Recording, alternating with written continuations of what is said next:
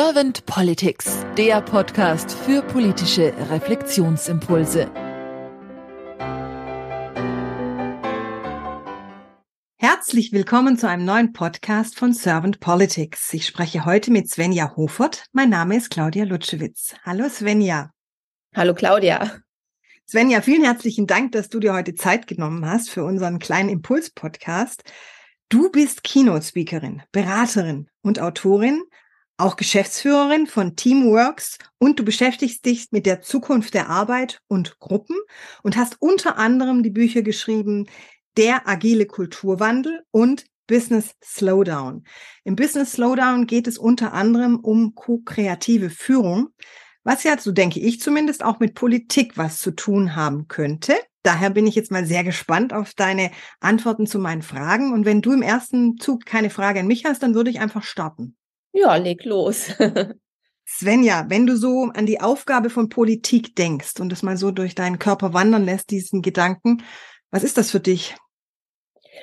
Ja, ich habe mir natürlich diese Frage auch schon gestellt, weil ich bin ja jetzt auch keine Politikerin, ich bin einfach eine Bürgerin. Was ist das, was ich an Politik erwarte und wo sind vielleicht auch die Berührungspunkte zu meiner Arbeit? Und ich denke, der Berührungspunkt ist da, wo in mir die Überzeugung gereift ist, dass wir ein anderes Denken brauchen. Und das betrifft sowohl die Wirtschaft als auch die Politik. Also ich komme ja jetzt eher aus der Wirtschaft, aber ich denke, in der Politik ist das ganz genauso. Die Art und Weise, wie wir arbeiten, passt nicht mehr zu dieser rasanten Entwicklung, zu, dass immer wieder was Neues passiert. Es sind ja nicht mehr nur Dominoeffekte, wo das eine das andere umstößt, sondern es ist eine ganz, ganz krasse niedrige Halbwertzeit von allem, was wir tun, von Wissen und von Entscheidungen. So. Und wenn du jetzt fragst, was bedeutet das für Politik? Dann ist für mich die Frage, wie kann Politik damit umgehen? Ähm, die Wirtschaft stellt sich diese Frage schon. Ich weiß nicht, wie akut man sich diese Frage in der Politik, in politischen Gremien stellt. Wenn ich das aber als Bürgerin beobachte, dann bin ich oft verzweifelt oder denke, Mensch, Leute, wenn ihr bestimmte Gesetze oder ähm, Gedanken aus der Gruppen- und Organisationsdynamik einbringen würdet und wenn ihr anders zu euren Entscheidungen finden könntet und wenn ihr aufhören würdet, in Partei ähm, zu denken, wenn ihr aufhören würdet, so dogmatisch, hier sind die Grünen, da ist die SPD und so weiter. Das sind so Sachen, die halte ich für komplett überholt. Und ich glaube nicht, dass wir die Probleme der Zukunft lösen, indem wir parteipolitisch denken, sondern ich glaube, dass Entscheidungsfindung ganz anders vonstatten gehen muss. Und jetzt habe ich lang geredet. Also die Aufgabe von Politik ist für mich, auch nicht unbedingt den Bürger, wie er jetzt ist, zu vertreten. Weil ich glaube, wenn man nur Bürgerbedürfnisse erfüllen würde, würde man sich, und das ist vielleicht auch das Problem, das die Politik derzeit hat, immer wieder an denen ausrichten. Und der Bürger der Zukunft ist ein anderer als der Bürger im Jetzt. Deswegen würde ich mir auch wünschen, dass man anders mit diesem Verständnis von, was ist der Bürger jetzt, was ist der Bürger in Zukunft, was ist meine Aufgabe, nicht als Politiker, sondern als Politik. Ist es Erfüllungsgehilfe oder ist es Ermöglicher von Transformation? Und da bin ich jetzt vielleicht ein bisschen komplex geredet bei meinem Punkt. Ich glaube, es geht um die Ermöglichung von Transformation und deswegen sind wir woanders an einem anderen Punkt als vor 10, 20, 30, 40 Jahren. Und hier, finde ich, muss Politik sich sehr stark verändern. Also ich verstehe jetzt daraus, dass du sagst, Politik hat die Chance, sich jetzt zu verändern. Was sie daraus macht aus der momentanen Zeit, das weiß man noch nicht. Aber du nimmst sie so wahr, dass sie schon in einem Veränderungsmodus sich befindet? Nein, leider nicht. Leider nicht. Also jedenfalls die Art, wie Entscheidungen getroffen werden. Es wird Papier produziert. Es wird äh, nicht nach den besten Expertenmeinungen. Es wird nicht gerungen um Lösungen, sondern es wird etwas durchgeboxt, was in das eigene Parteiprogramm passt. Und das ist etwas, äh, was ich schade finde. Ja.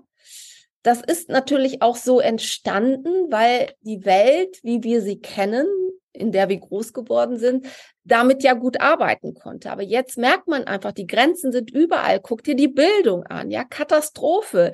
Äh, ne, mindestens so schlimm wie Pisa, wenn nicht sogar schlimmer. Und äh, da kommen wir zu Themen, ne, die, die Politik konzentriert sich dann auf das, was gerade akut ist und wo gerade der Bürger hinschaut und wo die Medien das großartig beleuchten. Und das machen die. Und ähm, wenn ich jetzt hier als Bürgerin spreche, dann würde ich äh, mir sehr wünschen, dass dieses kurzfristige Flickschusterei-Denken, dass das aufhört und dass man sich bewusst wird, welche große Aufgabe darin liegt, die Weichen neu zu stellen und dass man das nicht mit kurzfristigen Konzepten hinkriegt. Hm. Also, dass man eine Brille aufsetzt, die weiter in die Zukunft auch geht, zukunftsorientierter ja. zu schauen. Hast du noch weitere Wünsche für die Politik der Zukunft? Ja, ich denke, Beteiligung, also wenn man zum Beispiel an die Schweiz denkt, da gibt es Ideen, die ich gut finde, mehr Beteiligung. Ich sehe aber gleichzeitig, dass Beteiligung eben auch ein Risiko ist. Dann wird man sehr schnell populistisch und Populismus ist gefährlich. Und äh, von daher mm, ist für mich die Frage, wo will sich Politik da positionieren? Wie gesagt, als Erfüllungsgehilfe als verlängerter Arm von was? Von Partei, von Bürger, von allen Bürgern, von jedem Bürger. Ähm, kann man überhaupt jedem gerecht werden? Sage ich, nein, kann man nicht. Man muss aber der Zukunftsfähigkeit gerecht werden. Das wäre für mich eine Aufgabe. Also hinzuschauen, was brauchen wir in Zukunft und nicht, was hilft uns jetzt Wählerstimmen zu gewinnen. Ähm, also Bildung, finde ich, ist ein viel, viel zu wenig beachtetes Thema. Digitalisierung und Bildung kommt viel, viel zu kurz. Und äh, der, der Pegel wird, oder beziehungsweise der nicht der Pegel, der Kegel wird immer auf das gerichtet, wo die Medien gerade dran sind. Ja, und da sind unsere, ähm, ich komme ja aus der Wirtschaftspsychologie, also Verhaltensökonomie ist so einer meiner Lieblingsthemen. Da sind wir einfach überhaupt nicht drauf eingestellt. Unser Kopf kann damit nicht umgehen und deswegen scheitern die Systeme, wie sie sind, derzeit eben auch daran, dass sie nicht mit dem Wissen das wir haben, so umgehen, dass die besten Lösungen oder vielleicht Entscheidungen, die jetzt gerade tragfähig sind, getroffen werden. Svenja, ich bringe im Podcast immer ganz gern die Frage, stell dir mal vor, du wärst Bundeskanzlerin geworden und hättest jetzt sehr, sehr kompetente Menschen an deiner Seite, ein sehr komplexes und diverses und äh, intellektuell starkes Team. Was wären denn so zwei bis drei deiner Fokusthemen, die du mit deinem Team am Anfang auf jeden Fall sofort anstoßen würdest? Also ich halte mich nicht für eine Bundeskanzlerin. Ich würde mich also auf gar keinen Fall zur Wahl stellen. Ich wäre, glaube ich, eher jemand, der im Hintergrund vielleicht im Expertengremium ist, der vielleicht im Hintergrund äh, Leute zusammenbringt oder Positionen e-, eruiert. Ähm, ich sehe mich nicht als Bundeskanzlerin, will diesen Job auch gar nicht haben. Also, wenn ich mich aber sozusagen als Beraterin einer Bundeskanzlerin äh, sehe, dann würde ich ihr sagen, bring wirklich die besten Leute in dein Team und schau nicht auf diese verdammte Parteifarbe. Die ist so schädlich. Schau, dass du Leute findest, die ein Spektrum an, an, anbieten. Also das Spektrum aus der einen Ecke und der anderen. Das, das ist das Interessanteste und nicht Leute, die einen bestätigen in dem, was man gerne produzieren will und reproduzieren will. Ja, diese, diese Diversität, das habe ich jetzt schon sehr stark rausgehört aus deinem Podcast, also aus deinen Antworten, dass dir das sehr, sehr wichtig ist. Hast du sonst noch irgendein Fokusthema, wo du sagen würdest, wenn du jetzt Beraterin wärst, dann würdest du ganz gerne in dem und dem Bereich noch mit unterstützen? Also Themen zum Beispiel, die dir sehr am Herzen liegen? Also Bildung und Digitalisierung wären ganz klar meine Favoriten, weil ich glaube, in der Bildung liegt unsere Chance, in unseren Kindern und vor allen Dingen auch in der frühkindlichen Bildung, dass da so viel Potenzial derzeit verschleudert oder gar nicht erst entwickelt, genutzt wird. Ähm, da würde ich hinschauen an die Möglichkeiten.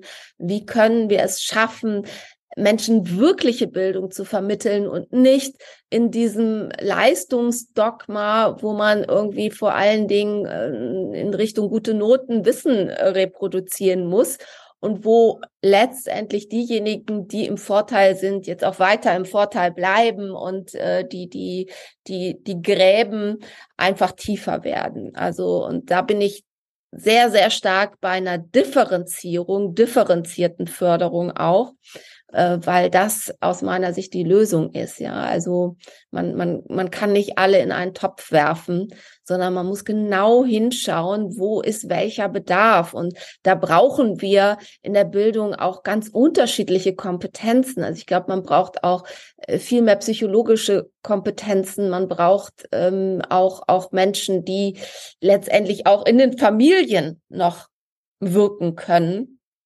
und da ist eine Riesenbaustelle, glaube ich. Ja.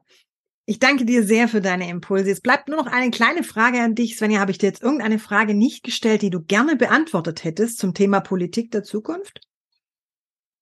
Ich glaube, die Politik ähm, sollte verstehen, dass wir weg müssen vom individuellen Denken, von dieser einen Person, die etwas verkörpert, die die die Rolle hat einer Bundeskanzlerin zum Beispiel, hin zu dem Denken, dass wir das gemeinsam äh, schaffen und dass das Verbindung letztendlich das ist an an der Stelle entsteht wirklich Neues.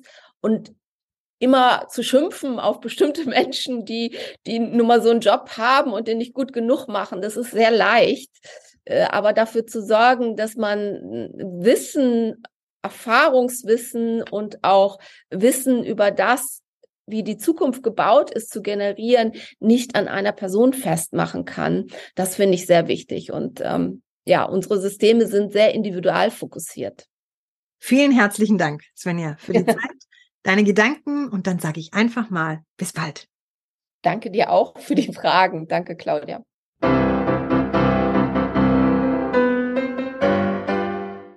Servant Politics gibt's auf Spotify, Apple Podcasts und überall, wo es Podcasts gibt. Abonniert uns gerne und hinterlasst uns eine Bewertung.